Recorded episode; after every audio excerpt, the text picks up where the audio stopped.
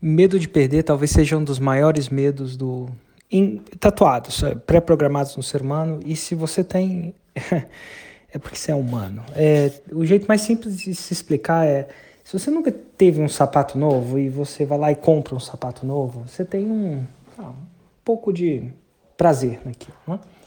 Ah, um sapato novo, legal.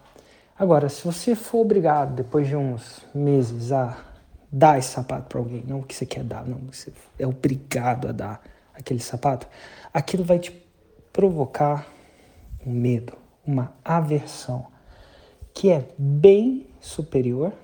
Então, o medo de perder é bem superior ao prazer que você teve de ganhar.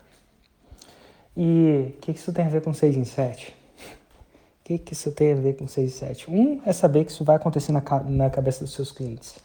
Mas o mais importante é que isso potencialmente pode te levar a muitas decisões erradas. Várias decisões erradas. Uma delas é entender que o seu pequeno sucesso talvez seja o maior inimigo do seu grande sucesso. Às vezes o medo de a gente perder esse conforto que a gente tem agora, essa situação que a gente está agora, evita a gente tomar as decisões que levam a gente a mudar completamente não só a gente, a nossa geração, a geração dos nossos filhos e por aí vai. A gente tem medo de perder. Às vezes a gente não calcula nem a simetria da parada. A simetria, que palavra, né? A desproporcionalidade do potencial de ganho versus potencial de perda. Não é de igual para igual. Às vezes é tipo alguns mil reais, dois mil reais, versus 100 reais ou ainda mais. Então tem, tem isso também. A gente, pré, a gente é pré-programado para calcular isso mal. Pré-programado para calcular isso mal.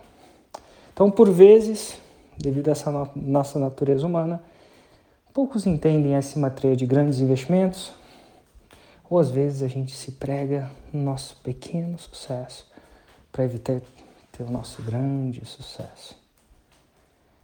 É, saber que isso vai acontecer com você de alguma forma ou de outra, ou já aconteceu, é importante. Saber que isso vai acontecer ou já aconteceu com o seu avatar também é importante. Mas toma cuidado. Toma cuidado para a sua zona de conforto não te evitar ir um passo à frente. Fica a dica.